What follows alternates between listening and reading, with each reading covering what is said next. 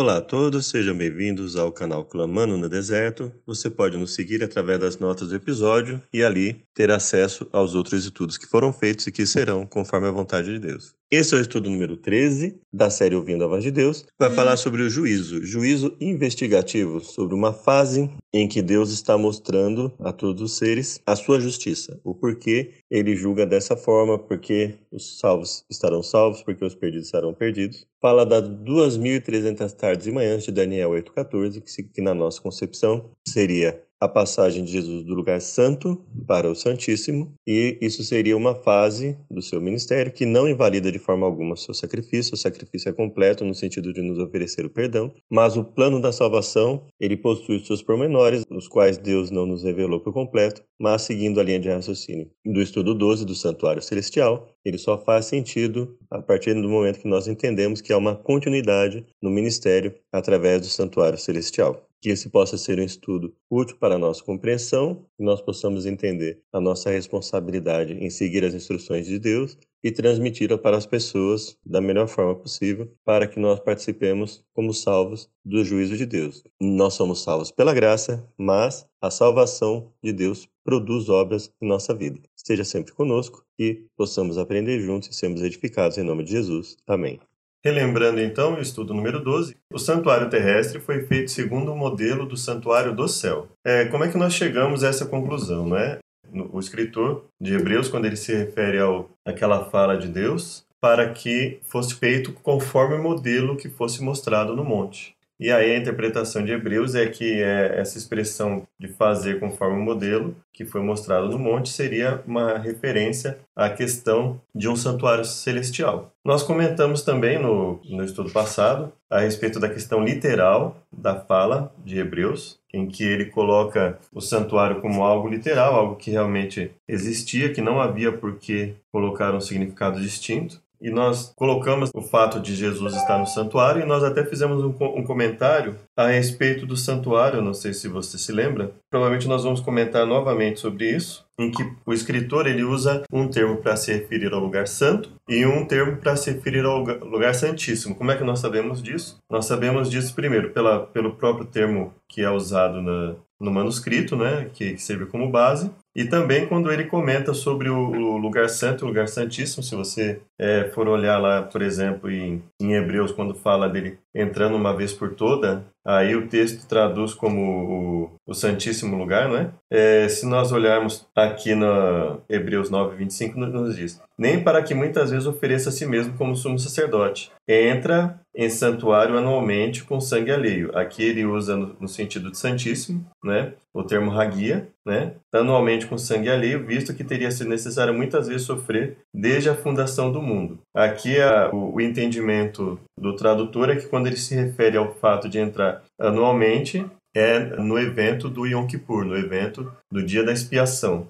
O interessante é que quando ele vai se referir à entrada no, no santuário, ele usa o termo Hagia para se referir ao santo, Hagia Hagion para se referir ao lugar santíssimo. E aí por isso nós entendemos que ele primeiro entra no lugar santo, porque o, o, escritor ele usa esse termo Hagia e depois Hagia Hagion para entrar no lugar santo e depois no lugar santíssimo. Nós vemos isso aqui no. Vamos ver o verso 1, a partir do capítulo 9, a partir do verso 1. Tinha, pois, também a primeira aliança, né? É, subentende-se o termo aliança, né? A primeira preceitos de culto, de santuário terrestre. Um tabernáculo, pois, foi preparado. O primeiro no qual estavam tanto o candeeiro quanto a mesa e a apresentação dos pães, o qual é chamado Hagia, santo lugar. É, depois, é, o segundo, né? Que ele fala Deuteron, né? O segundo, aí ele ele vai falando, né? depois disso, o segundo véu, um tabernáculo chamado Hagia, Hagion, que é o santo dos santos, é, dourado, tendo um altar e a arca da aliança coberta totalmente em ouro. Então perceba que o autor, quando ele quer se referir ao lugar santo, ele usa o termo Hagia. Quando ele quer se referir ao lugar santíssimo, ele usa o termo Hagia Hagion. Então ele fala lugar santo Hagia, lugar santíssimo Hagia Hagion.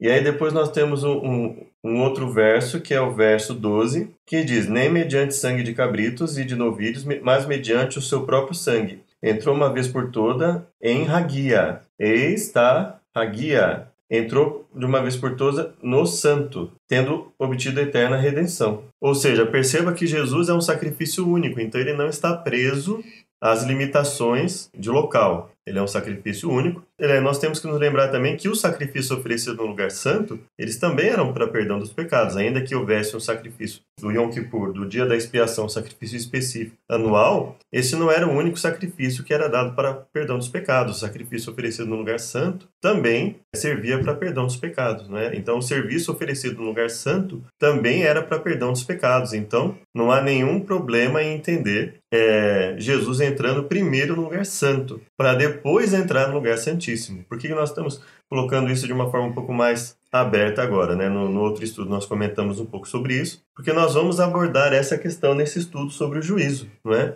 Então perceba que apesar de, às vezes, aqui o, o, o tradutor colocar como termos similares o santo e o santo dos santos, né?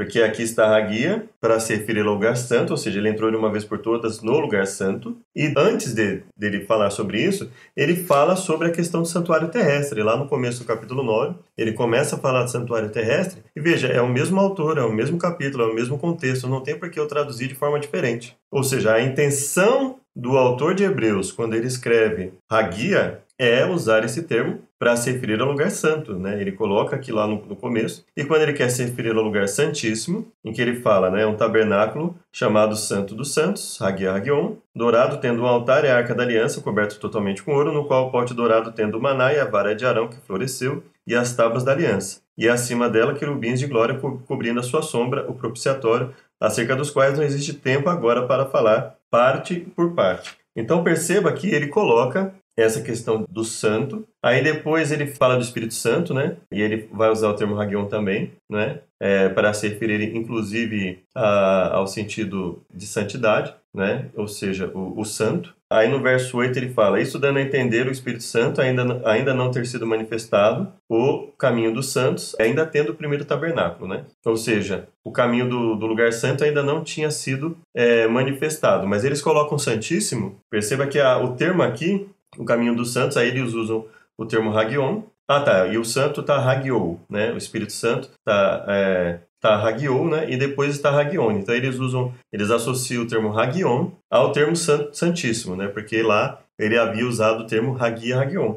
Mas quando ele fala entrou de uma vez por todas é, Estarragia, ele fala, entrou de uma vez por toda no santo, no lugar santo. Ou seja, ele fala que a nossa eterna redenção foi obtida a partir do momento que Jesus entrou no lugar santo e não no lugar santíssimo. Por quê? Porque ele usa o termo Hagia, que pouco, poucos versos, ou seja, no, no mesmo texto em que ele desenvolve o assunto, se ele quisesse utilizar o termo que se refere ao Santíssimo, ele teria usado claramente, né? Ele teria usado é, Hagia Hagion, e não Hagia como ele usou aqui, que é o termo que ele, a qual ele se referiu lá no começo do capítulo, como lugar santo. Então, textualmente falando, pelo menos a princípio, ele não está dizendo que Jesus entrou de imediato ou que ele tivesse necessidade de entrar no lugar santíssimo para obter a nossa eterna redenção. Ou seja, bastando ele entrar no lugar santo, ele obteve a nossa eterna redenção. Estou enfatizando um pouco isso, porque nós vamos falar de alguma coisa a esse respeito quando comentarmos sobre o, o assunto de hoje. Espero que tenha ficado um tanto claro, né? Por que eu estou falando isso? Porque existe o conceito de que no, no momento em que fala aqui que ele obteve eterna redenção, que ele teria entrado num lugar santíssimo. Mas, de qualquer forma, perceba que eh, se nós formos fazer uma interpretação baseada no, no significado dos termos, não faria sentido o escritor usar o termo Hagia para se referir ao santo, Hagia Hagion para diferenciar santo de lugar santíssimo, e depois lá embaixo ele usar um termo que daria um, um entendimento dúbio um entendimento é, confuso a respeito de onde Jesus teria entrado, porque ele usa o termo Hagia, ele não usa o termo Hagion. E quando ele quis falar, por exemplo, sobre a, a, questão do caminho do santo, o primeiro tabernáculo ainda não tinha sido manifestado, né? Ele usa o termo Hagion, ou seja, ele não usa Hagia no sentido de santíssimo, né? É, no, o máximo que ele teria feito aqui é usar o termo Hagion como santo dos santos. Mas quando ele fala Hagia, ele se refere a santo. Quando ele fala, por exemplo, Espírito Santo, ele usa o termo, seria o Hagiou, ou Hagioi, né? Em que ele se refere ao Espírito Santo, mas perceba que, a não ser que nós estudemos mais a fundo e descobramos uma outra coisa, mas a princípio, dentro do, dos termos que ele usou aqui, não faria sentido ele fazer questão de, de, de usar termos distintos para explicar uma coisa e depois simplesmente chegar lá e usar um termo que gerasse uma confusão. Então, o que, o que defendo aqui, biblicamente, é que o texto está dizendo que Jesus obteve a nossa eterna redenção entrando no lugar santo, tudo bem? Então, o santuário terrestre ele foi feito segundo o modelo do santuário do céu. É, essa é a interpretação que o escritor de Hebreus ele fala quando ele coloca que a, a, ordem foi dada né, para que ele fizesse conforme o modelo que seria mostrado no monte. Esse era dividido em dois compartimentos, o santo e o santíssimo. O sacerdote oferecia dois cordeiros, um pela manhã e outro à tarde, e no dia da expiação era feita a remoção dos pecados. Jesus hoje está atuando no verdadeiro santuário que existe no céu. É, muitos, para negar essa evidência de Hebreus a respeito do santuário no céu, tentam espiritualizar isso, dizendo, por exemplo, que o escritor estava falando de forma simbólica, mas se você ler o livro de Hebreus, você vai ver que é, ele é bastante enfático no sentido de falar sobre fatos reais e não em sentido poético, falando de alguma coisa simbólica. Então, quando ele fala do santuário, ele está dizendo de um santuário realmente existente lá no céu. Ele não está usando é, de um simbolismo para falar isso. E por isso nós acreditamos que existe um santuário no céu. E como o próprio escritor diz, Jesus obteve a, a nossa redenção a partir do momento que ele entra no lugar santo. Não haveria necessidade de haver um lugar santo no céu se ele não tivesse uma utilidade. Então, o escritor usa o termo hagia, e nós acabamos de ver que lá é, no capítulo 9, ele usa esse termo para se referir ao lugar santo. Então, Jesus, quando ele morre, vai para o céu e, e ocorre uma série de coisas. Ele recebe autoridade, até antes de ir para lá, ele já fala que é me dada toda a autoridade no, no, céu e na terra. Então, ele recebe toda a autoridade, ele recebe, a, a, quando ele retoma a sua divindade ele recebe com toda essa autoridade, todo o conhecimento lhe é dado de volta, e com esse conhecimento, com toda essa capacidade que nós queremos é, que ele também compartilha da onisciência é, junto com o Pai, então quando essa onisciência lhe é devolvida, quando a divindade lhe é devolvida, todos os atributos lhe são devolvidos, inclusive a revelação que é concedida pelo Pai a ele e que ele compartilha com João lá no livro de Apocalipse. Né? É com o anjo e o anjo repassa para João no livro de Apocalipse. Por isso nós acreditamos que o fato de Jesus ter recebido a revelação não, não mostra que ele é, não é divino, mas que, de uma forma a, a harmonizar os relatos bíblicos, quando ele teria recebido essa revelação. No momento que ele está falando ali com João, não, ele teria recebido muito antes. Quando ele retoma a sua divindade, ele recebe junto com essa divindade toda a informação que lhe é necessária, toda a sua onisciência, não é? Mas é só é um parênteses aqui que, que eu coloco para a gente aproveitar que está nesse assunto. Mas por que, que eu estou enfatizando isso novamente? Eu coloco por causa do assunto que nós vamos falar hoje, não é? A questão de que existe o um santuário no céu nós vimos no estudo passado, e agora nós vamos falar sobre o juízo. O que seria essa purificação do santuário que está lá em Daniel, capítulo 8, verso 14, né? Até 2.300 tardes e manhãs o santuário será purificado. Aqui nós temos um gráfico. Como nós chegamos a esse gráfico? Nós chegamos a esse gráfico da seguinte forma foi dada lá para Daniel essa informação, é, Daniel 8, verso 14. Mas ela veio através de uma pergunta, capítulo 8, verso 13 de Daniel. Depois ouvi um santo que falava e disse outro santo aquele que falava: Até quando durará a visão do contínuo? Tá? Não tem o termo sacrifício aqui. Até quando durará a visão do contínuo? Da transgressão assoladora para que seja entregue o santuário e o exército, a fim de serem pisados. Perceba aqui, a visão do contínuo. Ora, o que seria a visão do contínuo, se não a volta do ministério contínuo sacerdotal. E por que, que nós dizemos isso? Nós vamos é, ler o texto e você vai perceber que isso se refere ao ministério. Ministério é a, restauração do povo judeu, é que seria essa a, a, visão do contínuo. Aí vem a transgressão assoladora. Transgressão de quem? transgressão do próprio povo. Ou seja, quando o povo receberia de volta o direito de ter o seu ministério contínuo restaurado,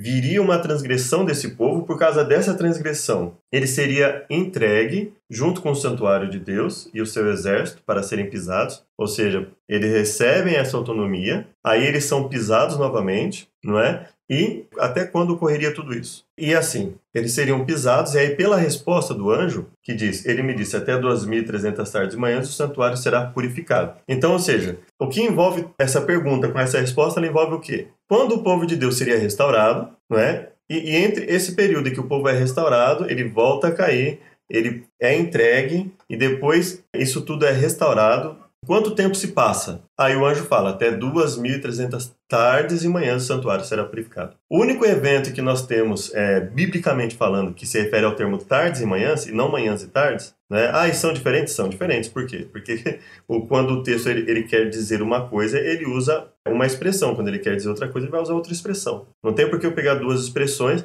em contextos diferentes e querer que elas signifiquem a mesma coisa. Né? Mas o termo tardes e manhãs na Bíblia, ele se refere a que evento? Se nós lermos lá em Gênesis, ele vai falar tarde de manhã o primeiro dia, tarde de manhã o segundo dia, tarde de manhã o terceiro dia. Ou seja, tardes e manhãs se referem a dias. Então, quando ele diz 2.300 tardes e manhãs, ele está se referindo a 2.300 dias e não a 1.150 dias. Alguns colocam isso, né? Ah, mas são 1.150 dias. Tinha o sacrifício da manhã e tinha o sacrifício da tarde. Então, dois sacrifícios por dia. Então, quando ele fala tarde e manhã, ele está se referindo ao sacrifício, então não são 1150. Mas a pergunta do anjo não usa o sacrifício, não usa o ministério de sacrifício como base. A pergunta dele simplesmente é: até quando durará a visão? E ele se refere ao contínuo, a transgressão assoladora, para que sejam pisados o santuário e o exército. Então ele está se referindo ao período de tempo. E o período de tempo quando a Bíblia se refere a um período de tempo e usa a expressão tarde e manhã, ela está se referindo a um dia. Então, tardes e manhãs, 2.300 tardes e manhãs são 2.300 dias. A questão agora é saber, são literais ou são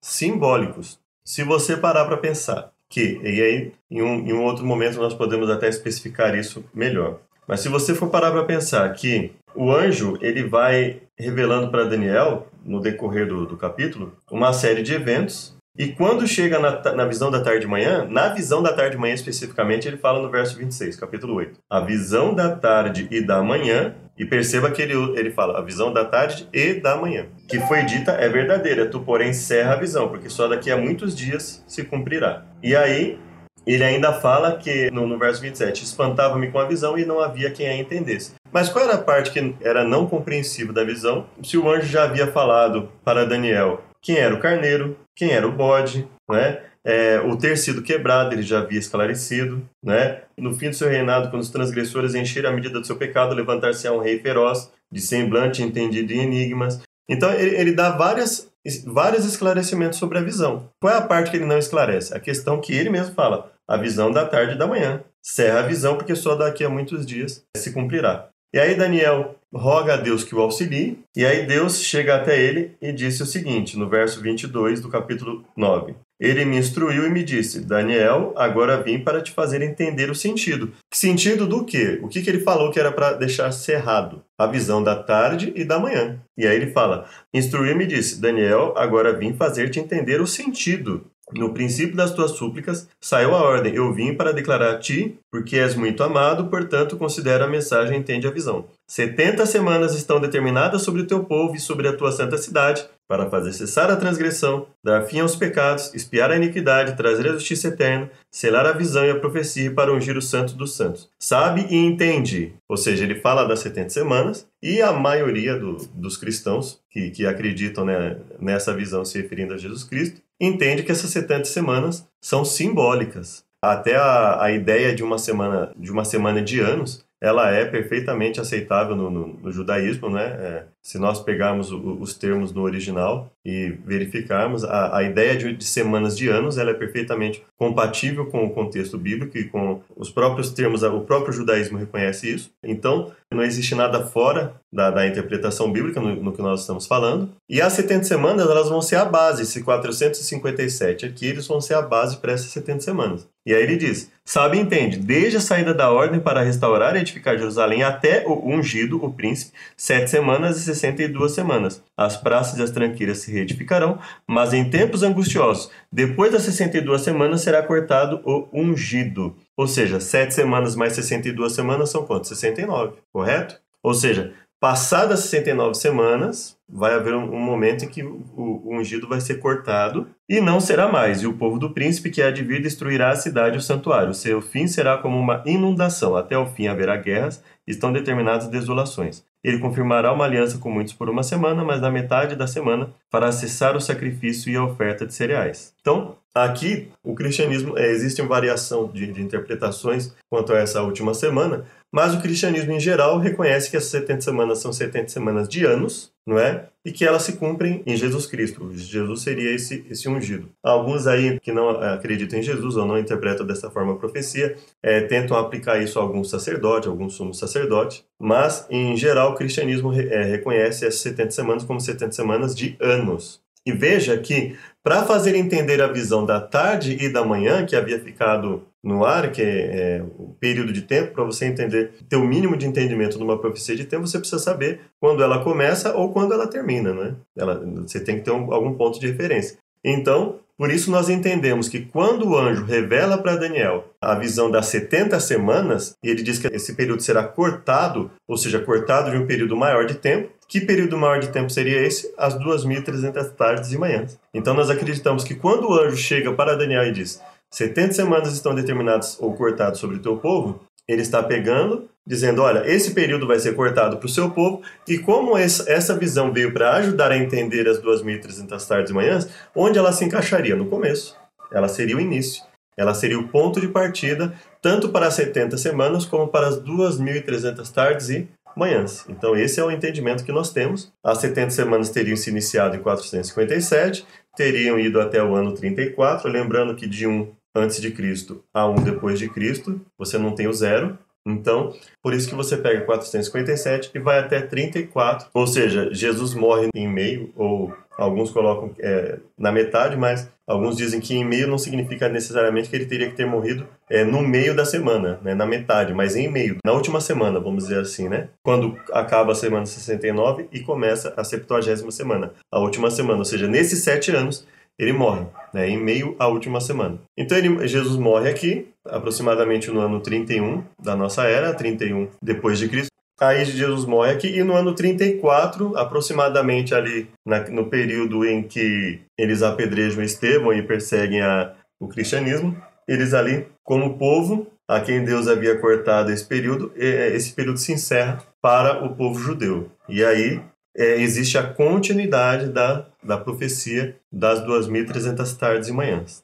Tá? Então, por que, que nós acreditamos assim? Porque o verso 13 e o verso 14 do capítulo 8, de onde foi tirada essa passagem, no capítulo, verso 14 do capítulo 8 de Daniel, diz 2.300 tardes de manhã o santuário será purificado. Essa purificação se refere a quê? Ao, ao término de um conjunto de eventos. Que começa quando? Começa com no verso 13, né? A visão do contínuo, ou seja, a volta do contínuo, a transgressão assoladora, que viria a gerar a sua nova queda e eles seriam pisados e o santuário seria purificado. Por que, que nós colocamos aqui que ele atravessa, as próprias 70 semanas elas já atravessam esse período, né? Elas, elas saem de um, de um momento em que o foco está no povo judeu e elas passam para um momento em que o foco passa a estar em Jesus, né? E nos seus seguidores, né? Quando nós, principalmente a partir da morte de Jesus aqui, aí depois nós temos a questão do Pentecostes, mas antes do Pentecostes, a igreja de Deus ela não começa no Pentecostes, né? A Bíblia é clara em dizer, mesmo quando Cristo morreu, quando ele ah, aparece aos apóstolos, a sua igreja estava ali já existente, né? Ela, ela não estava é, com uma quantidade enorme de pessoas, mas ela estava ali existente. E ela não começa no Pentecostes. Ela começa no momento em que as pessoas estão seguindo a Jesus. É a igreja de Deus ali estabelecida, não é? Então, aqui no ano 34, esse período das 70 semanas termina, mas ele é, como ele foi cortado, então se ele é cortado, ele é cortado de, de um período maior. E como essa visão do capítulo 9, ela veio explicar, lembra que nós vimos ali? Ela veio explicar algo que o próprio anjo havia pedido para Daniel serrar e que Daniel não estava entendendo. Se você olhar o contexto, se você ler com calma aí na sua casa o capítulo 8, você vai ver que o que faltava ser compreendido ali, que causasse alguma confusão para que Daniel deixasse ali aquela, ainda que muitas coisas se referissem a um período posterior a ele, né? É, foi o que o próprio anjo falou no verso 26 do capítulo 8, capítulo 8, 26 de Daniel. A visão da tarde e da manhã é verdadeira, tu, porém, cerra a visão, porque só daqui a muitos dias se cumprirá. Então era isso. Foi isso que, através da, é, do pedido de Daniel, o anjo veio esclarecer melhor para ele. Né? O anjo vem esclarecer esse período e por isso nós fazemos essa, essa junção das 70 semanas com as 2.300 tardes e manhãs. E aí surge esse gráfico, né? começando em 457 até 1844, seria o período da, das 2.300 tardes e manhãs. Mas aí tudo bem, estabelecemos o período. E, e o evento? Né? Qual seria o evento? Ah, seria um evento na Terra? Seria um evento no céu, mas que teria repercussão aqui na Terra também, né? Visto que é, eles seriam pisados, mas é, depois disso haveria alguma mudança. Então, nós tratamos aqui o gráfico, ele trata do período. Nós tentamos esclarecer aqui um pouco esse período. E agora nós vamos para a continuidade do estudo. O juízo. Um fato bíblico indiscutível é que todos os seres humanos de todos os tempos enfrentarão o julgamento de Deus. Disse Salomão, porque Deus é de trazer a juízo todas as obras, até as que estão escondidas, quer sejam boas, quer sejam más. Né? É, Salomão diz, né, de tudo que se tem dito, a súmula é, teme a Deus e guarde seus mandamentos, porque esse é o dever de todo o homem.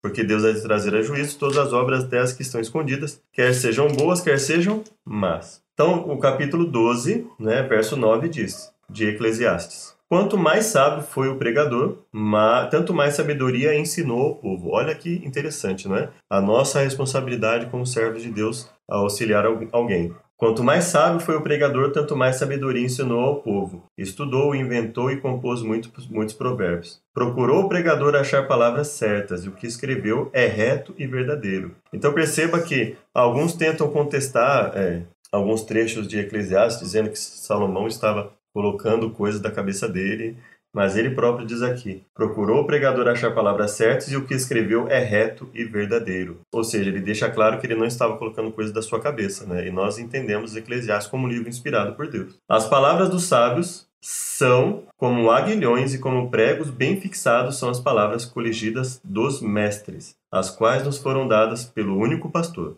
Demais disto, filho meu, atenta, não há limite para fazer livros, e o muito estudar é enfado da carne. De tudo o que se tem ouvido, a conclusão é: teme a Deus e guarda os seus mandamentos, pois isto é o dever de todo homem. É todo o dever do homem, nesse caso, que nessa tradução diz, né? Porque Deus é de trazer a juízo toda obra, inclusive tudo que está encoberto, quer seja bom, quer seja mal. Então veja que ele fala de um juiz, ele fala de Deus trazer a juízo, de Deus é, trazer à tona, deixar esclarecido, não é? Todas as obras, quer sejam boas, quer sejam más. Para onde foi Jesus após a sua ascensão? Hebreus 8:1. Ora, o essencial das coisas que temos dito é que possuímos tal sumo sacerdote, que se assentou à destra do trono da majestade nos céus, como ministro do santuário e do verdadeiro tabernáculo que o Senhor erigiu, não o homem. Pois todo sumo sacerdote é constituído para oferecer tanto dons como sacrifícios. Por isso era necessário também esse sumo sacerdote tivesse o que oferecer. Ora, se ele estivesse na terra, nem mesmo sacerdote seria, visto existirem aqueles que oferecem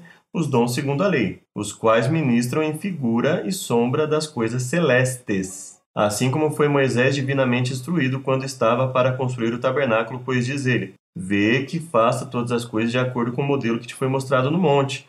Agora, com efeito, obteve Jesus ministério tanto mais excelente quanto é ele também mediador de superior aliança instituída com base em superiores promessas. Então perceba que ele está se referindo à questão da aliança, ele está se referindo às promessas, ele está se referindo ao sacerdócio terrestre como sombra das coisas celestes. E aí ele fala, porque se aquela primeira aliança tivesse sido sem defeito, de maneira alguma estaria sendo buscado lugar para a segunda, e de fato repreendendo-os diz, eis que aí vem dias, firmarei nova aliança com o caso de Israel, e com a casa de Judá. É interessante que as pessoas que interpretam às vezes que, ah, isso foi para Israel, então, na verdade, ela, a nova aliança não, caberia para os gentios, né? Porque ela foi estabelecida com quem? Com a casa de Israel, com a casa de Judá, né? E nos diz: não segundo a aliança que fiz com seus pais, no dia em que os tomei pela mão, para os conduzir até fora da terra do Egito, pois eles não continuaram na minha aliança, e eu não atentei para eles, diz o Senhor.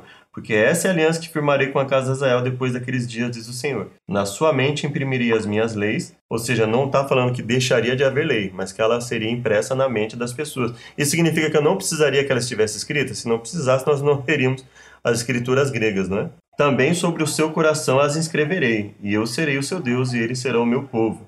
E não ensinará jamais cada um ao seu próximo, nem cada um ao seu irmão, dizendo: Conhece ao Senhor, porque todos me conhecerão desde o menor deles até o maior, pois para com as suas iniquidades usarei de misericórdia dos seus pecados jamais me lembrarei. Quando ele desnova, torna antiquada a primeira. Ora, aquilo que se tornou antiquado, envelhecido, está prestes a desaparecer. Qual a ênfase que ele está falando aqui? Ele está falando sobre o sacerdócio, sobre a aliança e o antigo sacerdócio, né? Então, a aliança nova de imprimir a lei nos corações envelhece a primeira aliança. Ou seja, significa que Deus não deixava a sua, a sua lei no coração do, dos seus servos, pelo contrário, quando Deus deu a lei para Moisés, ele deixa bem claro para o povo que era para o povo manter essa lei na sua mente e eles falarem da, da, da palavra de Deus em todo momento, ao levantar, ao andar pelo caminho, ao deitar. Então ele fala claramente para que eles fossem imprimindo aquela lei no no coração, ou seja, na mente. E o próprio salmista fala: guarda a tua palavra no meu coração para não pecar contra ti. Então, isso não é uma coisa que não existia, né? Ou seja, Deus está, na verdade, essa nova aliança, entre aspas, seria, na verdade, a aliança renovada, né? Ou seja, a renovação da aliança anterior, né? Tornando antiquada a aliança antiga, prestes a acabar, por quê? Porque ele estaria renovando a aliança, porque a antiga o povo quebrou, não é? Então veja que ele está falando claramente de uma nova aliança, ele está falando de Jesus como o sumo sacerdote em um santuário celestial, porque se fosse na terra ele nem seria sacerdote, não é? E aí nós vamos lá para o verso, capítulo 9, verso 24. Porque Cristo não entrou em santuário feito por mãos, figura do verdadeiro, porém no mesmo céu para comparecer agora por nós diante de Deus. Olha só no verso 23. Era necessário, portanto, que as figuras das coisas que se acham nos céus se purificassem com tais sacrifícios, mas as próprias coisas celestiais com sacrifícios a eles superiores. Do que, que ele está falando aqui? De purificação. Olha só, era necessário, portanto, que as figuras das coisas que se acham nos céus, as figuras se purificassem com o quê? Com tais sacrifício. Que sacrifício? Verso 22 fala: Com efeito, quase todas as coisas, segundo a lei, se purificam com sangue, e sem derramamento do sangue não há remissão. Qual sangue ele está falando aqui? Verso 21. Igualmente também aspergiu com sangue o tabernáculo e todos os utensílios do serviço sagrado. Então ele está falando do sacrifício terrestre. Então ele fala no santuário terrestre, as coisas terrestres, que eram figuras das coisas celestiais, se purificavam com, com o quê? Com sacrifícios terrestres, mas as próprias coisas celestiais com sacrifícios a eles superiores. Ué, mas o que aconteceria com as próprias coisas celestiais com sacrifícios a eles superiores? A purificação. Não é? Ele não está falando sobre purificação das coisas aqui, veja. Era necessário, portanto, que as figuras das coisas que se acham nos céus se purificassem com tais sacrifícios com o sacrifício terrestre. Então ele fala: sacrifício terrestre purificava as coisas terrestres no santuário terrestre, mas as coisas celestiais com sacrifício superior. Ou seja, está falando da purificação celestial com o sacrifício superior. Porque Cristo não entrou em santuário feito por mãos, figura do verdadeiro, porém no mesmo céu, para comparecer agora por nós diante de Deus, nem ainda para oferecer a si mesmo muitas vezes, como o sumo sacerdote cada ano entra no Santo dos Santos, com sangue alheio. Aqui ele usa o termo raguia, né, para se referir ao santuário, né? E ele fala do sumo sacerdote, entra no Santo dos Santos como com sangue alheio. Então aqui, é, provavelmente, é, eles usaram essa, essa questão para dizer que Jesus teria entrado no Santíssimo, por exemplo, né? E aí eles, eles falam aqui, né? Porque é o mesmo termo, tá? Ele fala que o sumo sacerdote, cada ano entra no santo com sangue alheio. Ora, nesse caso seria necessário que ele tivesse sofrido muitas vezes desde a fundação do mundo. Agora, porém, ao se cumprirem os tempos, se manifestou uma vez por todas para aniquilar pelo sacrifício de si mesmo o pecado. E assim como aos homens está ordenado morrerem uma só vez, vindo depois do juízo, assim também Cristo, tendo se oferecido uma vez para sempre para tirar os pecados de muitos, aparecerá a segunda vez sem pecado aos que aguardam para a salvação. Aqui ele, ele coloca como sumo sacerdote, entra no santuário anualmente com sangue a alheio. Aqui nós já estamos no final do, do, do capítulo, né? E aí ele fala anualmente, sangue alheio, visto que teria sido necessário muitas vezes sofrer desde a fundação do mundo, mas agora uma vez, no fim dos séculos, para a remoção do pecado mediante o sacrifício dele foi manifestado. Então aqui nós temos, vamos dizer assim, no capítulo 9, pelo fato de estar usando o termo sumo sacerdote, cada ano entra no santuário para purificação, e então eles, eles atribuem a esse termo por estar ligado ao sumo sacerdote, ao santo dos santos, né? Aqui no capítulo 9. Ou seja, é como se houvesse, vamos dizer assim, é como se o, se o escritor usasse de forma intercalada, né? Tanto Hagia como Hagia Hagion, ou Hagion para se referir à mesma coisa, né? É, quando na verdade no começo do capítulo 9 ele faz uma clara distinção entre Hagia e Hagion, aí ele depois ele fala que Jesus entrou de uma vez por todas em Hagia, né? E depois quando ele fala sumo sacerdote, cada ano entra no santuário com sangue alheio, né? Então aí nós teríamos que ir lá na, na Bíblia, verificar a função do sumo sacerdote, se ele atuava apenas no, no dia da expiação, se ele só atuava no, no, no Santo dos Santos, para nós entendermos melhor. Mas uma coisa que fica bastante clara para nós é que Jesus, através do seu sacrifício, é, no capítulo 8, verso 1, o essencial das coisas que temos dito é que possuímos um sumo sacerdote que se assentou à destra do trono da majestade no céu, como ministro do santuário e verdadeiro tabernáculo que o Senhor erigiu e não o homem. Ou seja, que santuário superior tabernáculo? Santuário celestial. 9,24 diz o quê? Cristo não entrou em santuário feito por mãos, figura do verdadeiro, porém no mesmo céu para comparecer diante de Deus. Então, Jesus entra no santuário celestial e para quê? Nós acabamos de ler, né? Aqui no verso 23, que era necessário para quê? Para a purificação das coisas celestiais. O próprio texto está dizendo para nós. Assim como as coisas terrestres eram purificadas por sacrifício terrestre, o sacrifício de Jesus purificaria as próprias coisas celestiais. Aí a grande questão seria, né? É, Cristo obtém a nossa purificação imediatamente a partir do Santíssimo, ou ele já obtém a nossa redenção a partir do lugar santo, né? Aí é onde eu defendo que, é, pelo próprio uso do, dos termos, que ele já teria obtido no momento, ele teria entrado no lugar santo e obtido a nossa eterna redenção já no lugar santo, a partir do lugar santo. E aí ele começaria um ministério, um longo ministério, por sinal, a partir do lugar santo. Tudo bem? Mas o interessante que nós temos que ter em mente aqui é que Jesus participa de um santuário celestial, para a purificação desse santuário, conforme o capítulo 9, verso 23 nos esclarece. E aí nós vamos lá para Apocalipse, capítulo 1, versos 12 e 13, que nos diz: e voltei-me para ver quem falava comigo. E ao voltar-me vi sete candeeiros de ouro, e no meio dos sete candeeiros alguém semelhante a um filho do homem, vestido com vestes talares e cingido à altura do peito com um cinto de ouro. A sua cabeça e cabelos eram brancos como a lã, agora eu estou vendo lendo 14, tá bom? Como a neve e os seus olhos como chama de fogo. Seus pés eram semelhantes a latão reluzente, como que refinado numa fornalha, e a sua voz como de muitas águas. Tinha ele na mão direita sete estrelas, e da sua boca saía uma afiada espada de dois gumes. Seu rosto era como o sol quando resplandece na sua força. O interessante é que a Bíblia fala, a revelação de Jesus Cristo, que Deus lhes deu para mostrar a seus servos as coisas que em breve devem acontecer. Ele as enviou pelo seu anjo e as notificou ao seu servo João, qual testificou da palavra de Deus, do testemunho de Jesus Cristo, de tudo o que viu. E aí ele se identifica, né, para João, ele fala: Quando vi, caí a seus pés como morto.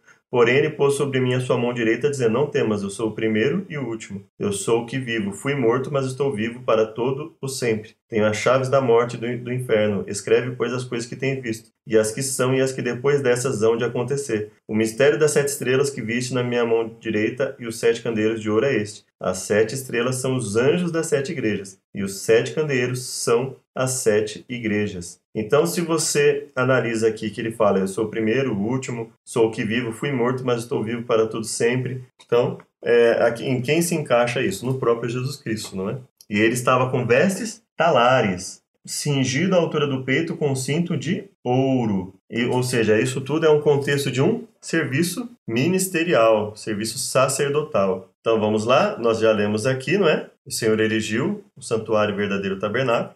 Não que fosse falso o anterior, mas ele era uma sombra sombra da, do real, do sacerdócio real. Cristo não entrou em santuário feito por mãos, figura do verdadeiro, porém no mesmo céu para comparecer diante de Deus. E aí no verso 23 nós entendemos que isso é para que houvesse uma purificação, não é?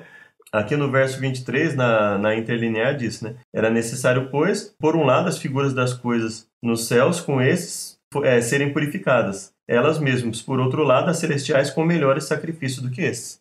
Ou seja, a, as celestiais deveriam ser o quê? Purificadas, né? com sacrifícios melhores do que esses. Ou seja, nós estamos falando da purificação do santuário celestial. Voltei-me para ver quem falava comigo, e aí nós vemos aí a figura que nós entendemos ali, quando ele se identifica, ele vai se identificando gradualmente, e ele vai falando vários atributos dele na medida em que ele vai falando com as sete igrejas, não é? Capítulo 2, verso 1. Isso diz aquele que tem na mão direita as sete estrelas, que anda no meio dos sete candelabros, né? Ou candeeiros de ouro, né? No verso 8, isso diz o primeiro e o último que foi morto e reviveu. Verso 12, do Apocalipse 2. Isso diz aquele que tem a espada afiada de dois gumes. Verso 18, isso diz o filho de Deus, que tem os olhos como chama de fogo, os pés semelhantes a latão reluzente. Né? Capítulo 3, verso 1. Isso diz o que tem os sete Espíritos de Deus e as sete estrelas, conheço as tuas obras, tem nome de que vives e estás morto. Então ele vai se identificando, né? Verso 7. Isso diz o que é santo, que é verdadeiro, que tem a chave de Davi, que abre ninguém fecha, fecha ninguém abre. Verso 14 do capítulo 3. Isso diz o Amém, a testemunha fiel e verdadeira, o princípio da criação de Deus. Então ele vai se identificando. Então ele foi atuar como ministro do santuário e do verdadeiro tabernáculo que o Senhor erigiu e não o homem. Para onde foi Jesus após a sua ascensão? É claro que a Bíblia fala que ele se assentou à destra de Deus, né? ele recebe toda a autoridade no céu e na terra, mas também ele foi atuar como ministro no santuário verdadeiro tabernáculo. O que aconteceria no céu e na terra no fim das 2.300 tardes e manhãs? Nós lemos lá, até 2.300 tardes e manhãs, o santuário será purificado. Aqui existe uma ligação que é colocada é, com a Apocalipse 14, 6 e 7, nós vamos ler aqui, né? Vi outro anjo voando pelo meio do céu, tendo o evangelho eterno para proclamar aos que habitam sobre a terra e toda nação, tribo, língua e povo, dizendo com grande voz: Temei a Deus e dá-lhe glória, porque é chegada a hora do seu juízo, e adorai aquele que fez o céu, a terra e o mar e a fonte das águas. Um segundo anjo seguiu, dizendo: Caiu, caiu a grande Babilônia, que, que a todas as nações deu a beber do vinho da ira da sua prostituição. Seguiu-os ainda o terceiro anjo, dizendo com grande voz: Se alguém adorar a besta e a sua imagem, e receber o sinal na sua testa ou na sua mão, também o tal beberá do vinho da ira de Deus, preparado sem mistura no cálice da sua ira, e será atormentado com fogo e enxofre diante dos santos anjos e diante do Cordeiro. Então perceba que ele está falando de juízo, ele está falando da queda de Babilônia. Então, sobre o que ele está falando aqui? Sobre julgamento. Referente ao quê? Referente àqueles que querem servir a Deus e aqueles que não querem servir a Deus.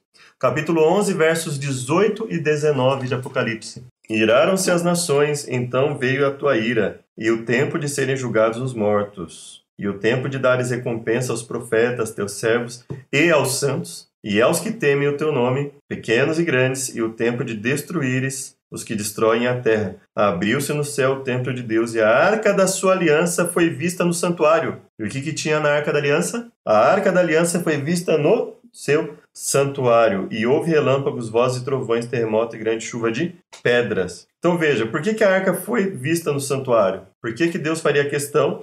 Veja só, dentro do contexto da sétima trombeta, ele fala de julgamento, julgar os mortos, dar a recompensa aos profetas, aos santos, aos grandes, aos pequenos, tempo de destruir o que destrói a terra, ou seja, pagar ao ímpio segundo a sua impiedade e àquele que foi justificado segundo a graça e misericórdia de Deus. Graça e misericórdia a quem? Aquele que pela fé buscou obedecer a Deus, pedir perdão pelos pecados cometidos e buscou permitir que Deus transformasse a vida, tendo uma nova vida a cada momento. Né? Então, dentro desse contexto, ele fala que é vista a arca da aliança no santuário. E aí houve relâmpagos, trovões, terremoto e grande chuva, né? E logo depois vem, o, vem um, um, um, sinal no céu, uma mulher vestida de sol, tendo a lua debaixo dos pés, uma coroa de doze estrelas sobre a cabeça, estava grávida e gritava com as dores de parto, sofrendo tormentos para dar à luz.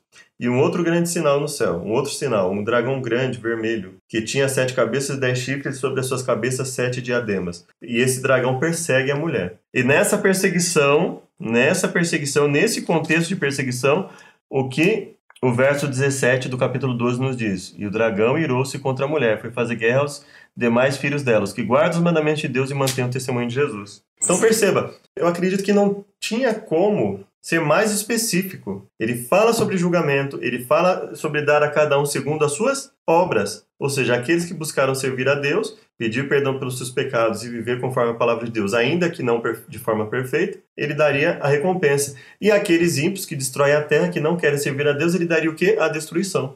E aí, nesse contexto, né, vem a mulher e o dragão, o dragão persegue a mulher, faz guerra a quem? Aos que guardam os mandamentos de Jesus aos que guardam os mandamentos de Deus e mantêm o testemunho de Jesus. Perceba que não tinha uma forma mais clara de falar sobre isso, não é? Então, é, por que que o... Aqui nós já lemos, né? Temei a Deus, dar glória. E veja, vi outro anjo voando pelo meio do céu, tendo o evangelho eterno para pregar os que se assentam sobre a terra. Veja que nós estamos aqui, João escrevendo o Apocalipse e fala um evangelho eterno posterior à morte de Jesus, e nesse evangelho eterno diz: temei a Deus e dê-lhe glória, porque é vinda, a, é chegada a hora do seu juízo. E adorar aquele que fez o céu, a terra, o mar a fonte das águas. E o segundo anjo vem associando a questão do juízo à questão de quê? Da decisão dos homens em servir a Deus ou servir Babilônia. Ou seja, fala de um julgamento e critério para esse julgamento seria o quê? Servir a Deus ou não servi-lo, obedecê-lo ou estar em atitude de rebeldia diante dele, né? E isso é associado ao fim das 2.300 tardes manhãs, por quê? Porque lá, quando o anjo fala, ele fala de uma transgressão, que, e essa transgressão traria a perseguição, traria a, uma desgraça ao povo de Deus, mas que gradualmente ocorreria o quê? Conforme nós vimos na história, desde lá do passado. Deus teria sempre o seu remanescente. É, eu, particularmente, achei um, um pouco precoce essa junção de texto, da forma que foi colocada. Mas, é, se nós tivermos em mente que tudo aquilo fazia parte do juízo de Deus, ou seja, 2.300 tardes manhãs fazem parte do juízo de Deus, Deus tem o seu juízo a aplicar sobre a terra, fala que é é chegada a hora do seu juízo no capítulo 14 de Apocalipse, e contextualmente isso faz parte de um período específico na, na, na história do, do, do, nosso mundo, não é? Então, é, as coisas vão se encaixando, né?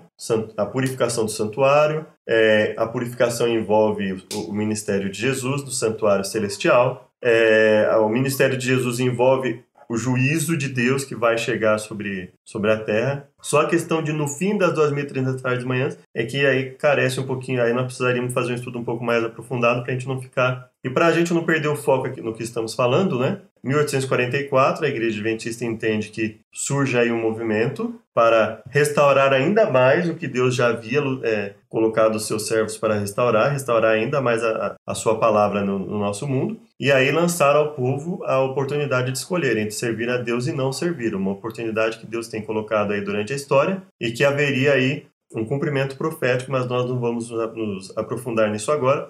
O importante é que nós tenhamos em mente que as 2.300 tardes e manhãs, elas fazem parte de um contexto de juízo de Deus sobre o seu povo, inclusive. Ela está unida a uma profecia que se refere a anos, então não teria por que ela se referir a dias literais. Se um pedaço dela, que é o pedaço que traz compreensão sobre essa profecia, é, é, em, semana, é, em, é um período de anos, 490 anos, 70 semanas, 70 vezes 7, 490, 490 anos. Começa em 457 a.C. até 34 depois de Cristo, os 490 anos. Esses 490 anos foram cortados para o povo de Deus, um período que Deus concede ao seu povo, mas ele é só um pedaço da profecia, né? É um pedaço cortado de um pedaço maior. Então ele, ele começa 457 vai até 1844, ou seja, é, no momento em que o anjo mostra para Daniel, ajuda Daniel a compreender, uma das formas de compreender uma profecia de tempo é você dando um ponto, né? Um ponto de partida ou um ponto de chegada. E aí o anjo dá o ponto de partida, né? Desde a saída da ordem para edificar Jerusalém,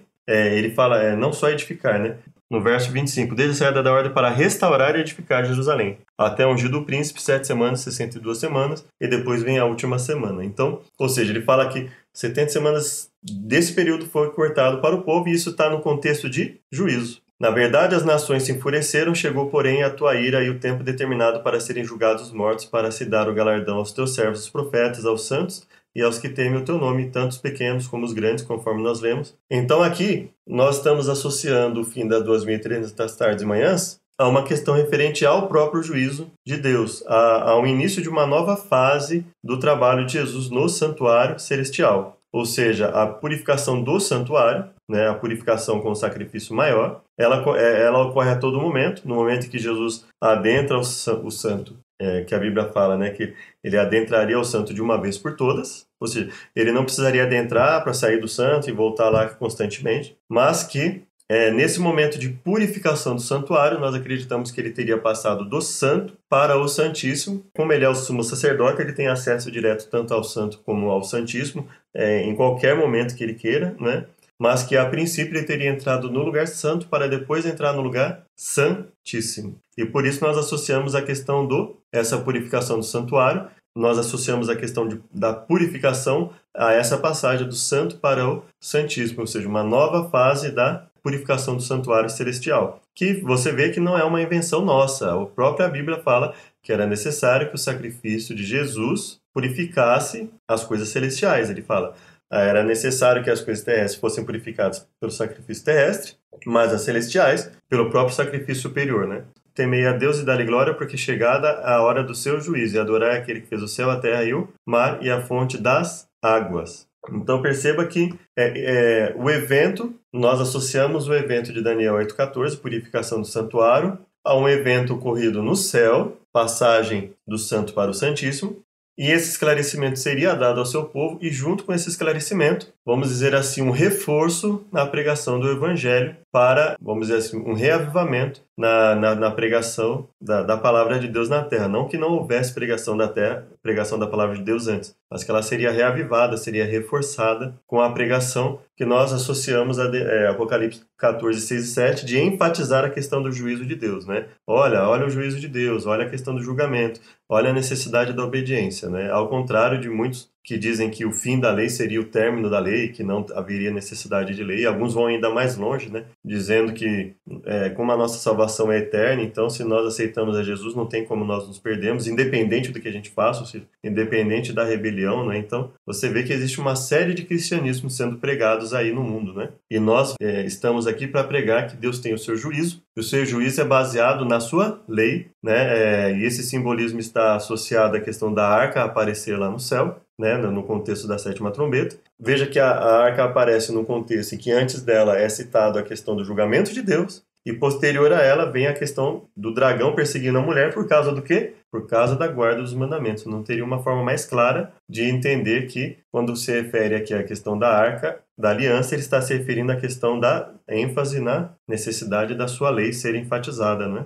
Na terra, Deus levantaria um movimento para restaurar verdades jogadas por terra. Isaías, capítulo 58, verso 6. Não é esse o jejum que escolhi? Que soltes as ligaduras da impiedade? Olha só, que soltes a ligadura da impiedade. Que despaças atadura do, as ataduras do jugo e que deixes livres os quebrantados e despedaços todo jugo? Não é também que repartas o teu pão com faminto e recolhas em casa os pobres desterrados? E vendo nu cubras e não te escondas do teu próximo? Então romperá a tua luz como a alva, e a tua cura apressadamente brotará. Então perceba que nós não precisamos ter poder de fazer milagres para curar, tanto nos curar como ajudar outros a se curarem. Ele fala: a tua cura apressadamente brotará, e a tua justiça irá diante da tua face, e a glória do Senhor será a tua retaguarda. Então clamarás e o Senhor, no caso, Yud-He Vavé, alguns chamam de Yud-He ou Re, né? É, e aí tem uma série de teorias aí que nós podemos tratar no futuro. Mas o Eterno, nosso Deus, aquele que nós queremos como único, e o Senhor te responderá, gritarás, e ele dirá: Eis-me aqui. Se tirares do meio de ti o jugo, estender do dedo e falar iniquamente, se abrires a tua alma ao faminto e fartares a alma aflita, então a tua luz nascerá nas trevas e a tua escuridão será como o meio-dia. O Senhor te guiará continuamente e fartará tua alma em lugares secos e fortificará os teus ossos. Serás como um jardim regado e como um manancial, cujas águas nunca faltam. Os que de ti procederem edificarão os lugares antigamente assolados, e levantarás os fundamentos de geração em fundação. Chamar-te-ão de reparador de brechas, restaurador de veredas com moradias. Veja que ele está falando o quê? Em um processo de reavivamento e reforma. Reavivar e reformar. Mostrar para a igreja, olha, dá um fôlego novo para a igreja, olha, olha aqui o que Deus quer. E a igreja se renovando, se reavivando e se reformando, vendo as necessidades de mudanças e se modificando. O povo de Deus entendendo a palavra dele. E ele associa isso a quê? Se desviares o teu pé de profanar o sábado, de fazer a tua vontade no meu santo dia, se chamares o sábado deleitoso, santo dia do Senhor, digno de honra, então perceba que sábado nunca foi plano de Deus que o sábado fosse um fardo. Então que ele diz que ah, não guarda o sábado porque é um fardo, porque é um fardo que Deus deu para o povo judeu. Nunca foi isso. Né? Pelo contrário, ele fala: chamares o sábado deleitoso, santo dia do Senhor, digno de honra, e honrares não seguindo os teus caminhos, nem te ocupando nas tuas empresas, nem falando palavras vãs. Então te deleitarás no Senhor e te farei cavalgar sobre as alturas da terra. Te sustentarei com a herança de teu pai Jacó. A boca do Senhor o disse. Veja que ah, no mesmo contexto em que ele fala de retirar as ligaduras da impiedade, acabar com a impiedade, ajudar ao aflito, socorrer ao enfermo, ser uma cura para si mesmo e para as pessoas, é, do verdadeiro jejum que Deus requer, em que ele fala que nós seremos como um jardim regado, um manancial, que os que de nós procederem, que é o verso 12 né, de Isaías 58, né, edificarão os lugares antigamente assolados, levantarás os fundamentos de geração em geração, chamar-te de reparador de brechas, restaurador de veredas com moradias. Então ele fala o quê?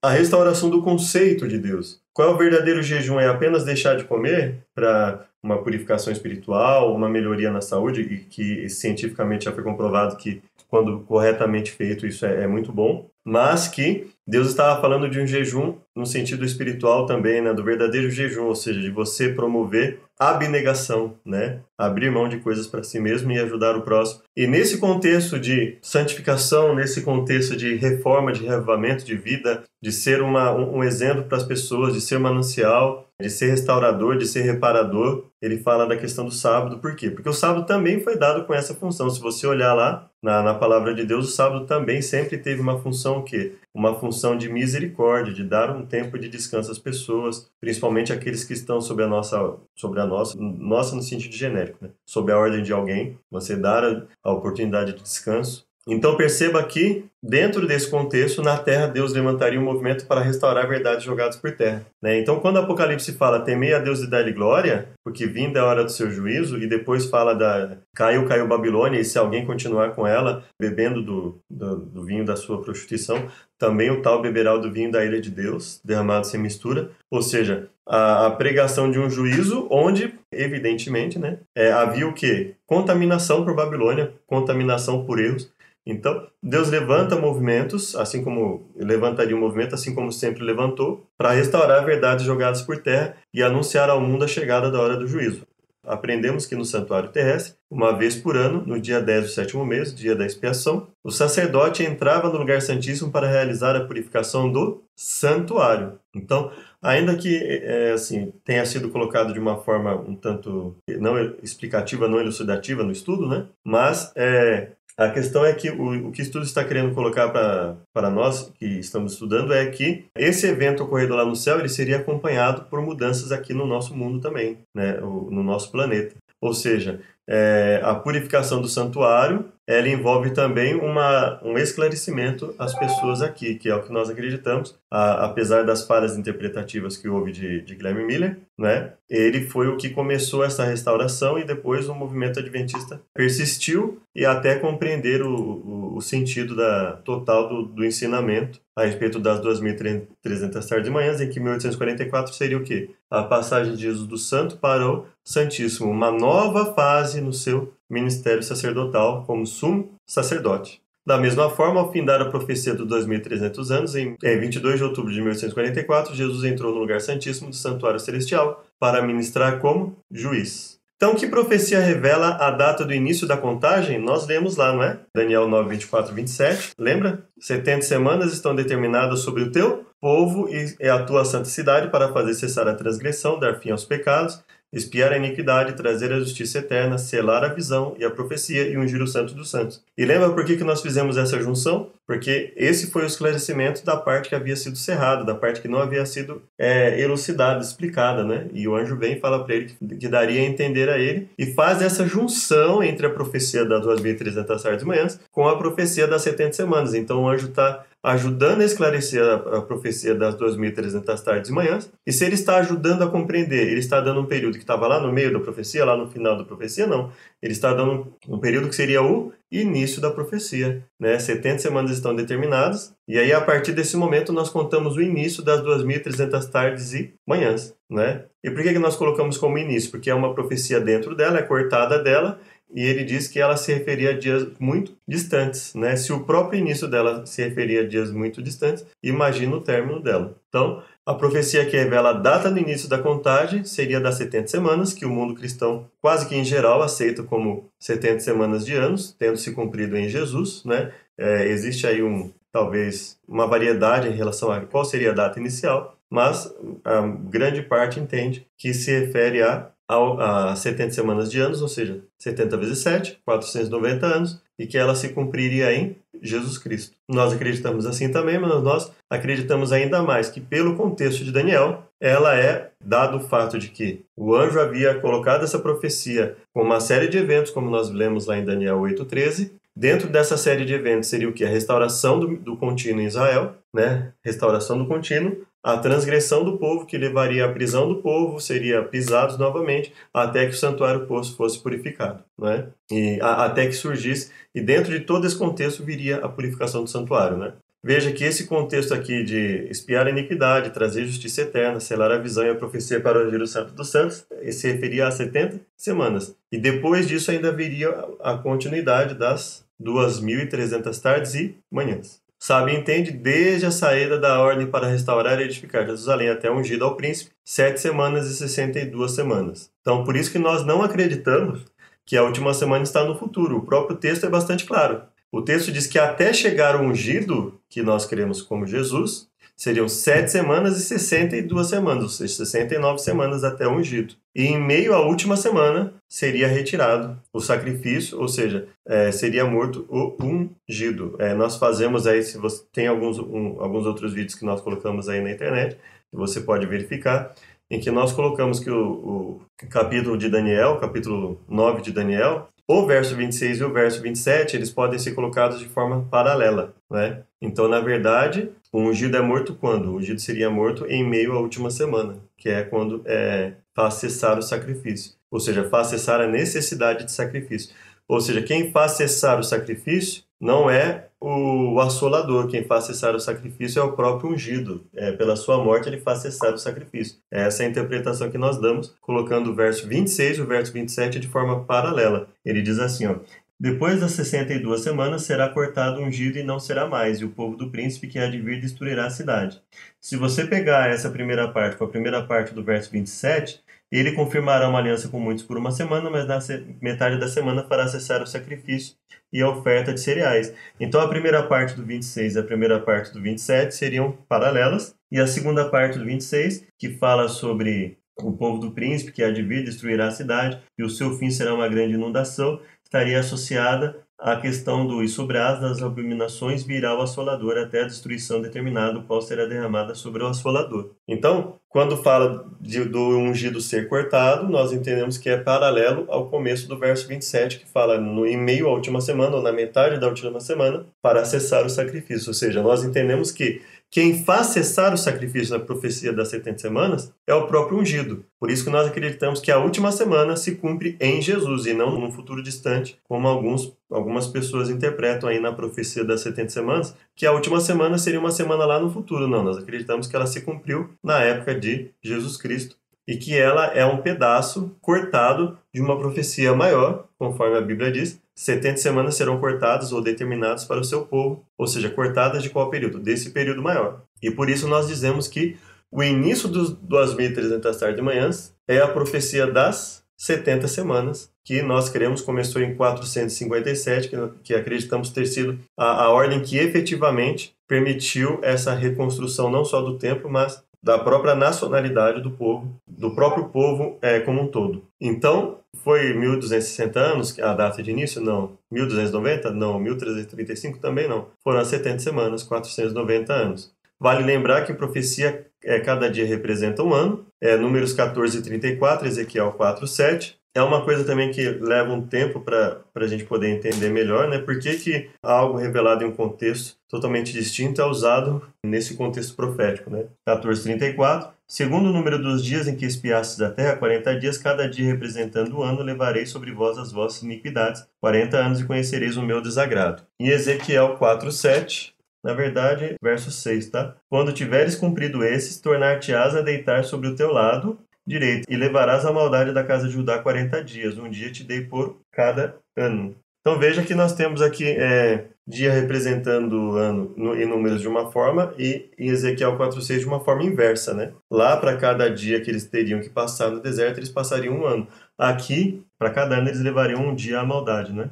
Porque ele fala, né? Levarás a maldade da casa de Judá 40 dias, um dia te dei para cada ano. Ou seja, é, nos dois momentos, ele se referindo a dia representando anos, né? Um dia por um ano. É, dentre outras coisas, assim, toda vez que nós vemos algum simbolismo na, na profecia, nós temos que tentar entender a que, a que esse é, simbolismo se refere, não é? Mas no caso de Daniel, é, essa ideia de 70 semanas representando ano, porque é um dia representa ano, ela não se encaixa muito bem, por quê? Porque quando o anjo fala 70 semanas, ele está explicando a profecia, ele não está dando uma visão. Então, na verdade, essa ideia de que em profecia cada dia representa um ano, baseada em números em Ezequiel, ela não se encaixa muito na, na questão das 70 semanas, tá? Porque as 70 semanas, elas são uma explicação da profecia. Do anjo não está dando nenhuma visão para ser interpretada é, através de simbolismo, ele está dando uma explicação. E não tem por que eu simbolizar a explicação da, da profecia. O, o que eu vejo como mais coerente aqui é, que, é entender que são 70 semanas de anos, pelo contexto da, em que a profecia é colocada, né? e pelo fato de que é, é, os, os, judeus reconhecem e, e, o contexto permite claramente interpretar que semanas podem ser interpretadas como semanas de anos e não apenas semanas de dias no contexto bíblico e por isso essas 70 semanas seriam 490 anos. Nós precisaríamos de mais tempo, é, tem um vídeo que a gente comenta um pouco sobre um assunto nesse sentido, mas possivelmente nós podemos até comentar, né, fazer um estudo específico sobre isso, sobre a questão da semana de anos, mas só fazendo, é, é só um paralelo aqui nesse estudo, é, tendo em mente que as profecias das 70 semanas em Daniel 9, 24 em diante, né? Ela é uma explicação, né? O anjo veio explicar, ele não veio dar visão alguma. Não faz sentido nós pegarmos nada do que está contido ali e espiritualizarmos e colocarmos simbolismos, né? Agora, por que que nós usamos como é, semanas de anos? Porque a Bíblia, mesmo em, em contextos não simbólicos, ela, ela usa semanas de anos, né? Então, por isso que nós entendemos pelo contexto da profecia, pela quantidade de eventos que ocorrem, que não seriam apenas 70 semanas de é, literais. E aí seria um pouco mais de um ano, né? Um ano tem 52 semanas, um pouco mais de um ano.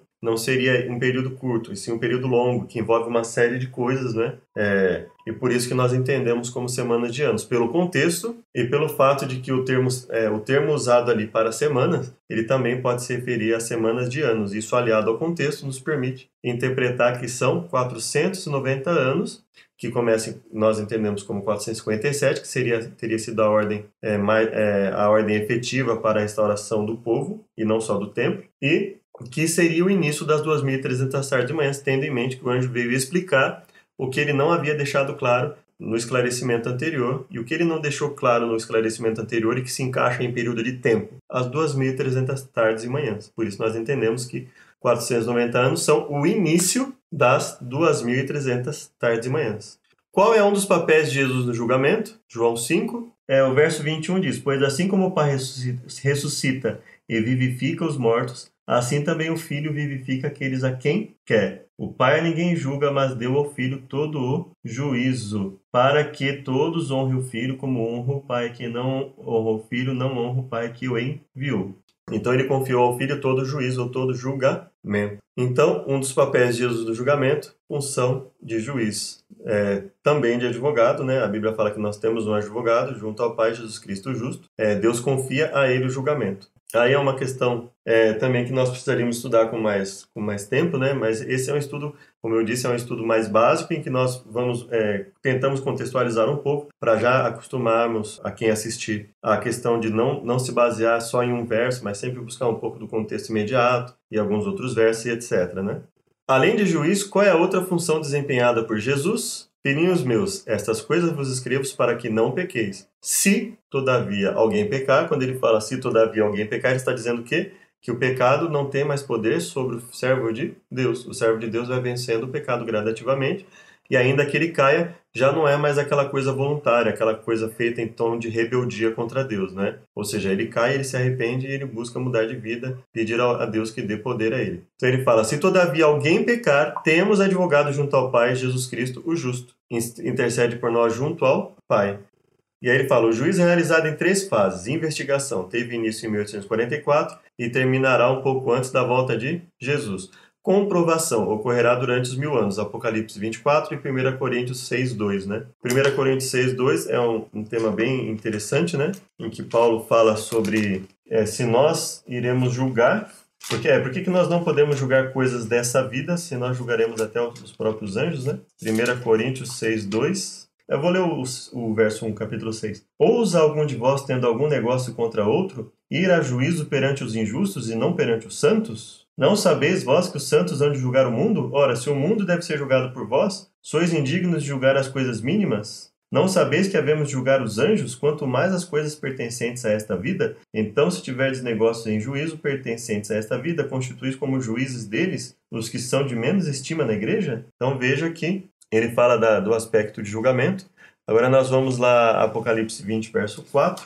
Vi também tronos, e aos que se assentaram sobre eles foi dado o poder de julgar, e vi as almas daqueles que foram degolados por causa do testemunho de Jesus e pela palavra de Deus, que não adoraram a besta nem a sua imagem, e não receberam o sinal na testa nem nas mãos, reviveram e reinaram com Cristo durante mil anos. Mas os outros mortos não reviveram até que os mil anos se completassem. Essa é a primeira ressurreição.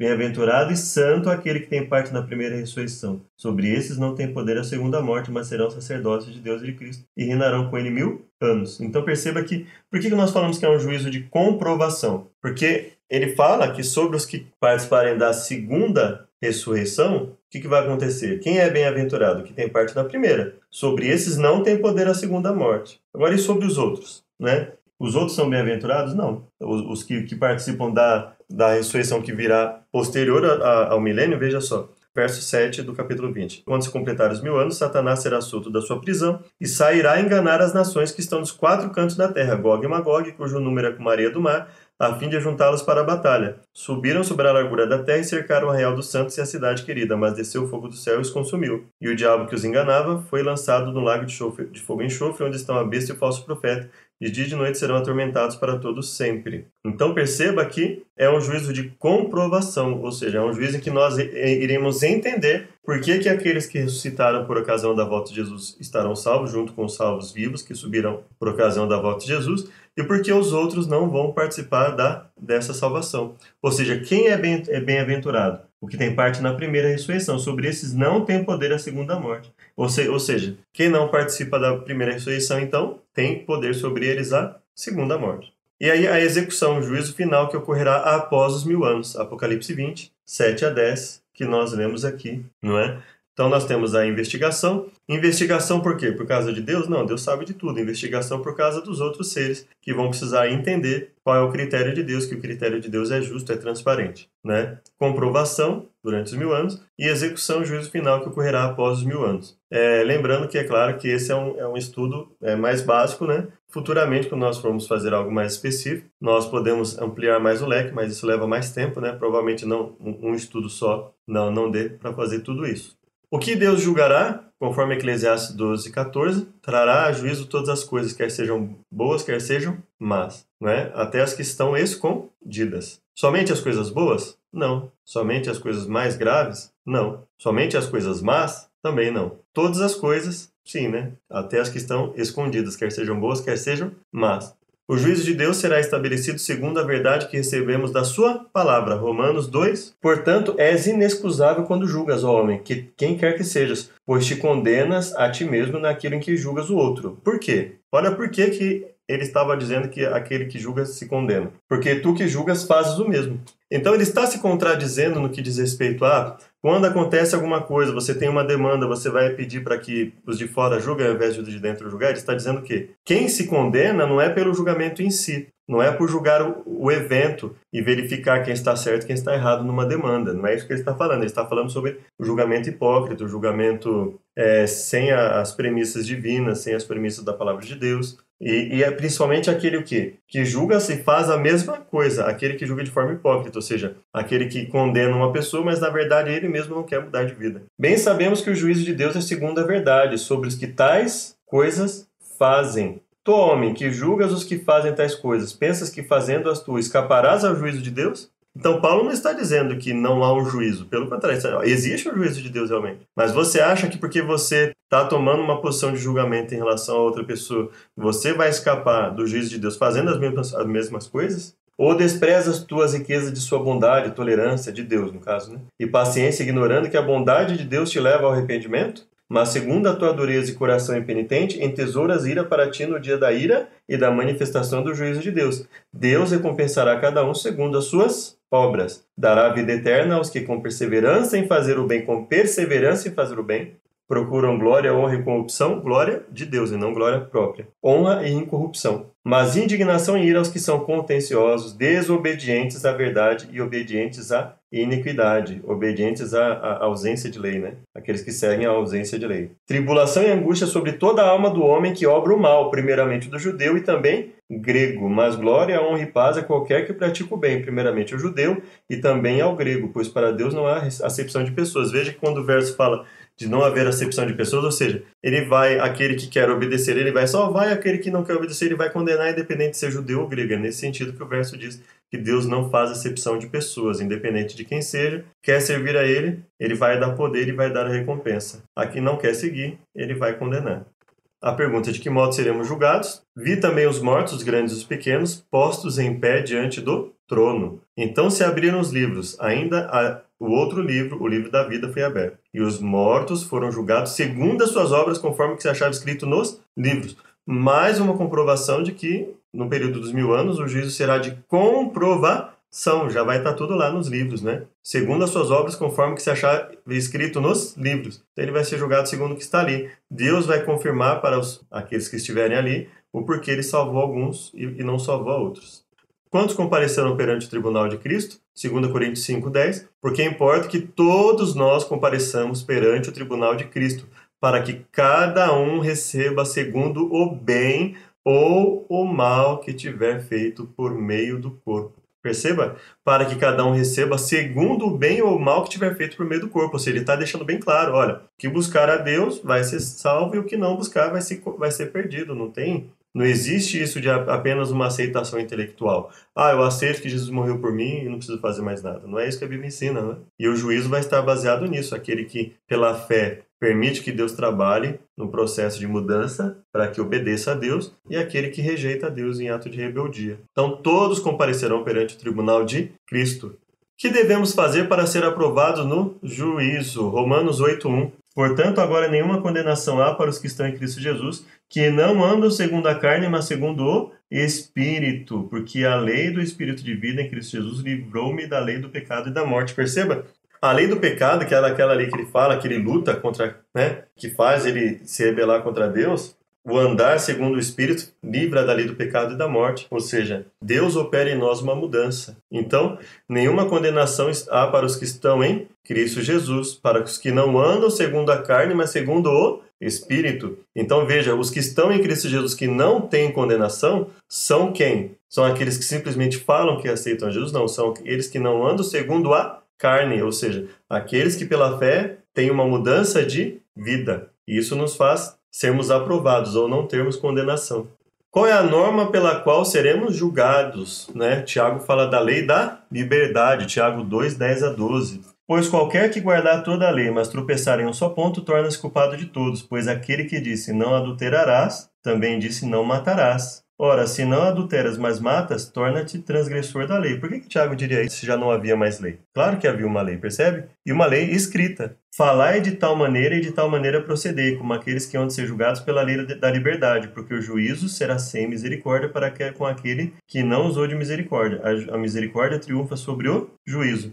Meus irmãos, que proveito há se alguém disser que tem fé e não tiver obras? Pode essa fé salvá-lo? Se o irmão ou irmã estiverem nus e tiverem falta de mantimento cotidiano, e algum de vós lhes disser, Ide em paz, aquentai-vos e fartai-vos, mas não lhes derdes as coisas necessárias para o corpo, que proveito há nisso? Assim também a fé, se não tiver obras, é morta em si mesma. Mas dirá alguém, tu tens fé, eu tenho obras. Hum, Mostra-me então a tua fé sem as tuas obras, e eu te mostrarei a minha fé pelas minhas obras. Crês tu que Deus é um só? Ah, fazes bem. Os demônios também creem e estremecem. Mas queres saber, o homem insensato, que a fé sem obras é inútil? Percebe que ele deixa bem claro. A fé sem obras é inútil, é morta em si mesma. Ou seja, não é fé verdadeira. Né?